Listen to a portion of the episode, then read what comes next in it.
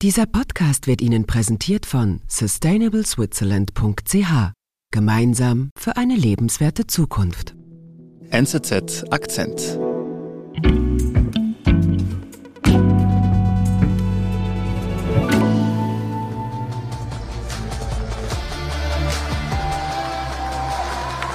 Thank you, everybody. It's great to be with you. It's fantastic to be here in Texas. Wir hören da Viktor Orban, den Ministerpräsidenten Ungarns. Er hält da die Eröffnungsrede an der CPEC. Das ist eine Konferenz von konservativen amerikanischen Politikern, teilweise auch Republikaner. Mhm. Das ist in Dallas in Texas. Das war im August letzten Jahres. Und ganz offensichtlich kommt Orban bei diesem Publikum sehr gut an. Orban winkt ins Publikum, das Publikum klatscht, es lacht. Also es ist ganz offensichtlich, das ist für Orban war das ein Heimspiel in Texas. You can apply for asylum at our embassies. Und über was spricht er dort bei dieser Konferenz? Orban spricht eigentlich immer ein bisschen über dasselbe. Einerseits über seine Feinde, das sind die EU, das ist das sozialliberale Milieu, wie er es nennt. Das sind die Migranten. Andererseits über seine Werte, das sind auch immer dieselben oder die ähnlichen. Das ist Familie, das ist Patriotismus, das ist Religiosität, das Christentum. Und warum tritt jetzt eigentlich ausgerechnet ein ungarischer Präsident dort in Amerika auf? Ja, das ist eine gute Frage, weil Ungarn ist ja eigentlich ein unbedeutendes Land, ein kleines Land.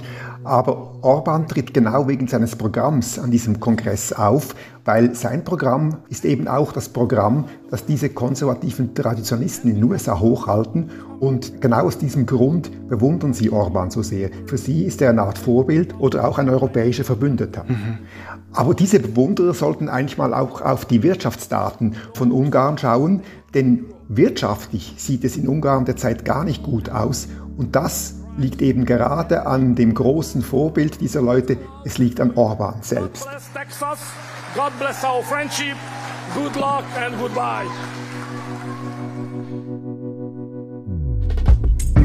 Ungarns Wirtschaft steckt in der Krise. Das ist auch eine Folge von Orbans Wirtschaftspolitik. Denn obwohl sich der Ministerpräsident als Patriot bezeichnet, schadet er der ungarischen Wirtschaft massiv, sagt Osteuropa-Wirtschaftskorrespondent Daniel Imwinkelried. Daniel, die Wirtschaft in Europa, momentan sieht es da ja generell nicht so wahnsinnig rosig aus. Aber du sagst, in Ungarn, da ist es wirklich düster. Warum das denn? Genau.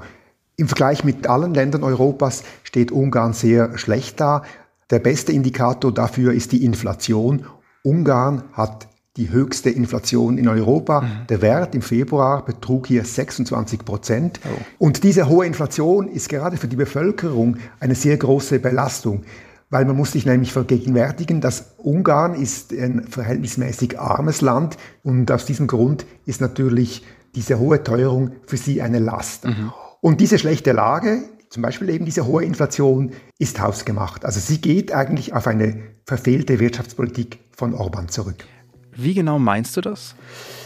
Ja, Orban hat eigentlich versucht, die Inflation zu bekämpfen und er hat da ein recht rigides Mittel angewendet, nämlich die Preisobergrenze. Mhm. Das sieht man besonders gut am Beispiel von Benzin. Der Benzinpreis ist schon 2021 europaweit stark gestiegen wegen der Inflation. Die Menschen wurden unzufrieden, ich glaube, kein Politiker will sich mit den Autofahrern verscherzen. Mhm. Darum erlässt Orban im November 2021 ein Dekret. Mhm. In diesem Dekret schreibt er, dass es nun eine Preisobergrenze für Benzin gibt. Mhm. Damit will er erreichen, dass sich die Leute das Benzin wieder leisten können, dass sie sich zum Beispiel nicht einschränken müssen, wenn sie zum Beispiel zur Arbeit fahren müssen. Mhm. Und funktioniert das, was er vorhat? Es hat insofern funktioniert, als der Preis natürlich jetzt niedriger ist, als er sonst wäre. Andererseits hatte dieser Eingriff Folgen, die Orban offenbar zu wenig bedacht hat. Einerseits sind, weil der Benzinpreis so niedrig war, sind äh, Autofahrer von den Nachbarstaaten, beispielsweise aus der Slowakei oder aus Österreich, sind die natürlich nach Ungarn gefahren, um dort zu tanken. Mhm. Andererseits hat der tiefe Preis auch dazu geführt, dass die großen Erdölfirmen nicht mehr gern Benzin nach Ungarn lieferten, weil sie natürlich weniger verdienten. Diese beiden Effekte, der Tanktourismus und der Widerwillen dieser Erdölfirmen hat dann am Schluss dazu geführt, dass Benzin in Ungarn knapp geworden ist. Mhm, okay, und was macht Orban dann?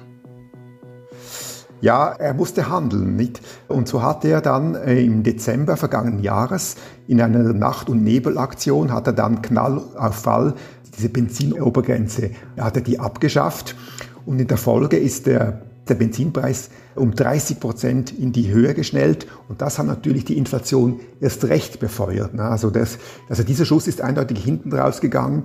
Orban wollte die Inflation bekämpfen, aber er hat sie eigentlich dann indirekt eher noch befeuert. Mhm.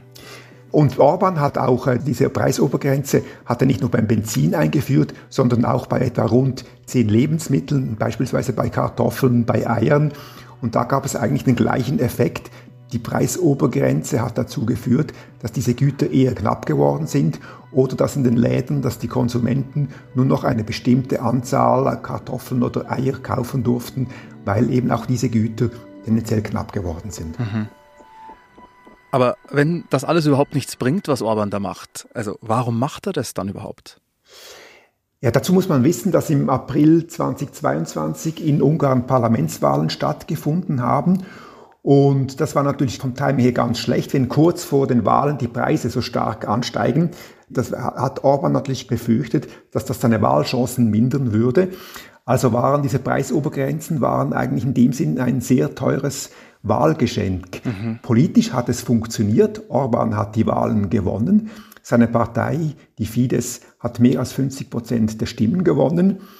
Wirtschaftlich hat es aber überhaupt nichts gebracht. Ne? Die Inflation ist weiterhin sehr hoch in Ungarn. Eben wie gesagt, sie ist die höchste Teuerungsrate, die es in Europa gibt.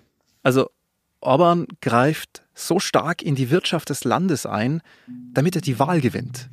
Genau, das tat er bei den Preisen und er greift eben auch sonst stark in die Wirtschaft ein. Das sieht man etwa darin, wie unzimperlich er mit ausländischen Firmen vorgeht. Was meinst du damit? Was heißt das?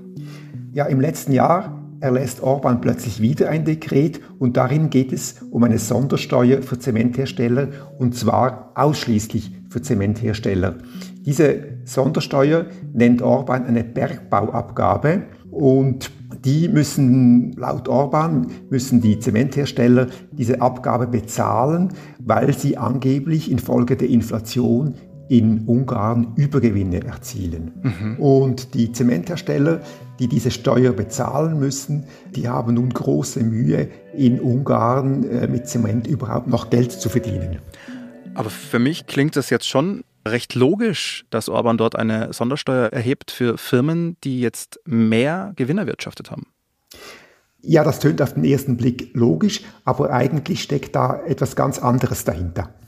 Die Firmen, die erzielen eben gar nicht höhere Gewinne, weil die leiden ebenfalls unter der Inflation. Und dazu muss man noch wissen, die Zementhersteller in Ungarn sind alles ausländische Firmen. Es sind zwei deutsche Unternehmen und eine Schweizer Gesellschaft, nämlich Holcim. Mhm. Und Zementhersteller sind auch nicht die einzigen Firmen, die von Sondersteuern betroffen sind. Diese gibt es auch zum Beispiel im Fluggeschäft oder auch im Einzelhandel. Mhm. Und das Ziel von Orban ist eigentlich, mit dieser Steuer die ausländischen Produzenten mürbe zu machen. Er möchte, dass äh, diese ausländischen Investoren die Unternehmen verkaufen und dass diese in ungarischen Besitz übergehen. Mhm. Und funktioniert Orbans Plan hier? Also er hat schon funktioniert. Teilweise haben ausländische Investoren ihren Besitz bereits verkauft. Mhm. Sie haben das Land frustriert verlassen. Aber mittelfristig, langfristig schadet Orban mit diesem Vorgehen dem Land auch, weil äh, solche Sondersteuern schrecken ausländische Investoren selbstverständlich ab. Mhm. Und das wird dem Land schaden, weil dann wird nicht investiert, es gibt weniger Arbeitsplätze, es gibt weniger gute Jobs künftig in Ungarn. Wir sind gleich zurück.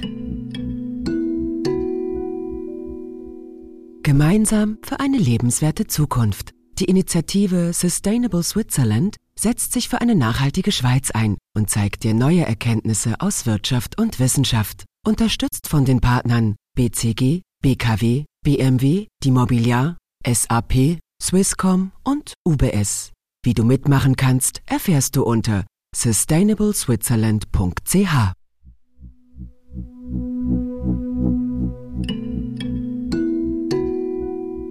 Also Orban greift nach wie vor enorm in die Wirtschaft des Landes ein.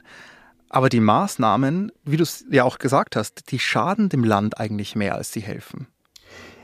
Im Großen und Ganzen schaden äh, diese Maßnahmen dem Land tatsächlich, aber es gibt natürlich auch einige wenige, die profitieren. Das sind vor allem Geschäftsleute, die Orban nahestehen. Sie bekommen auffallend viel Aufträge und sie bekommen auch in den Besitz dieser Firmen. Mhm. Und wahrscheinlich nur, weil sie eben Orban nahestehen. Da gibt es viele Beispiele, etwa ein Erlebnisbad in der Stadt Győr in Westungarn. Mhm. Dort soll 2021 ein Aquapark entstehen mit Rutschbahnen und Thermalbädern. Ein Jahr zuvor wird das Projekt ausgeschrieben für geplante Kosten von rund 20 Millionen Euro. Aber interessanterweise bietet nur eine einzige Firma für diese Ausschreibung und das ist ausgerechnet ein Jugendfreund von Orban, nämlich der Bauunternehmer Mecharoche, mhm. der auch schon bei anderen Aufträgen auffällig oft zum Zug gekommen ist. Mhm. Also für mich klingt das jetzt schon so ein bisschen nach Vetternwirtschaft. Das ist Vetternwirtschaft oder Günstlingswirtschaft, wie gewisse sagen. Das sind Protégés von Orban, die bei solchen Geschäften auffallend oft zum Zuge kommen. Ganz knallhart beweisen kann man das natürlich nicht, aber jetzt das Beispiel Györ. Der Auftrag bekommt Mescherosch für knapp 50 Millionen Euro, also um einiges teurer als die geplanten 20 Millionen Euro. Mhm. Also da profitiert ganz klar jemand, der Orban nahesteht. Das ist eindeutig so und das passiert in Ungarn recht häufig, dass öffentliche Aufträge an Freunde und Günstlinge von Orban gehen. Mhm. Und das ist der Verdacht der EU. Häufig werden diese Aufträge auch überteuert abgerechnet. Allerdings ist es immer sehr schwierig zu beweisen. Mhm. Also Daniel, es läuft also so einiges schief in Ungarn aus wirtschaftlicher Sicht. Aber ganz am Anfang von unserem Gespräch hast du ja erzählt, dass Orban durchaus viele Fans hat mit seiner Politik, mit seinem Auftreten, vor allem im Ausland. Merkt es denn wirklich keiner, was denn eigentlich im Land los ist. Das ist in der Tat erstaunlich. Wahrscheinlich blendet man das irgendwie aus, man nimmt es nicht zur Kenntnis. Orban will sich als konservativer Modernisierer in Szene setzen. Mit seinen konservativen Ansichten punktet er in gewissen Kreisen. Wir haben das eben gesehen an dieser CPAC-Konferenz. Aber es ist in der Tat erstaunlich, dass seine Fans und seine Bewunderung nicht zur Kenntnis nehmen, dass er sich in Wirtschaftsfragen wie ein typischer Autokrat verhält. Okay, du sagst, Orban ist ein Autokrat, aber ist denn dann noch überhaupt jemand in Ungarn in der Lage, vor allem jetzt in wirtschaftlicher Hinsicht gesehen, ihm irgendwelche Grenzen zu setzen? Das ist schwierig, weil im Land selber ist die Opposition ist, ist schwach und zerstritten, aber da ist ja noch die EU, die laufend Druck auf Orban ausübt. Mhm. Vor allem, weil die EU auch Ungarn sehr viel Geld gibt. Zum Beispiel aus dem sogenannten Wiederaufbaufonds der EU, die ja im Gefolge der Pandemie entstanden ist. Das Geld soll beispielsweise für Digitalisierungsprojekte, für ökologische Projekte verwendet werden. Mhm. Und daraus soll Orban in diesem Jahr 5,8 Milliarden Euro erhalten. Das Geld ist aber noch gesperrt. Okay. Warum das? Die EU fürchtet, dass dieses Geld in Ungarn teilweise nicht rechtmäßig ausgegeben wird oder in Kanälen versickert. Zum Beispiel eben, wenn immer wieder bevorzugt Günstlinge von Orban zum Zug kommen. Mit dem Geld, also mit dieser großen Summe, hat die EU aber auch einen starken Hebel in der Hand. Mhm. Und Orban, was macht der nun mittlerweile? Orban wartet eigentlich sehnlichst auf dieses Geld, denn wie gesagt, wirtschaftlich gesehen ist Ungarn nicht in einem guten Zustand und das Land ist eigentlich auf dieses Geld dringend angewiesen. Um sich mit der EU gut zu stellen, hat Orban eine Behörde eingerichtet, die sich darum kümmern soll, dass die Gelder rechtmäßig verwendet werden, die Gelder von der EU. Aber die große Frage ist selbstverständlich, ist diese Behörde überhaupt unabhängig oder ist sie von Orban kontrolliert, wie so vieles in Ungarn.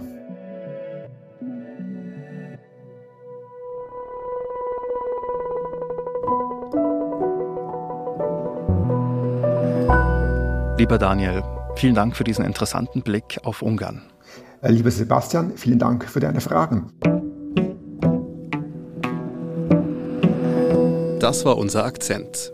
Produzentin dieser Folge ist Antonia Moser. Ich bin Sebastian Panholzer. Bis bald.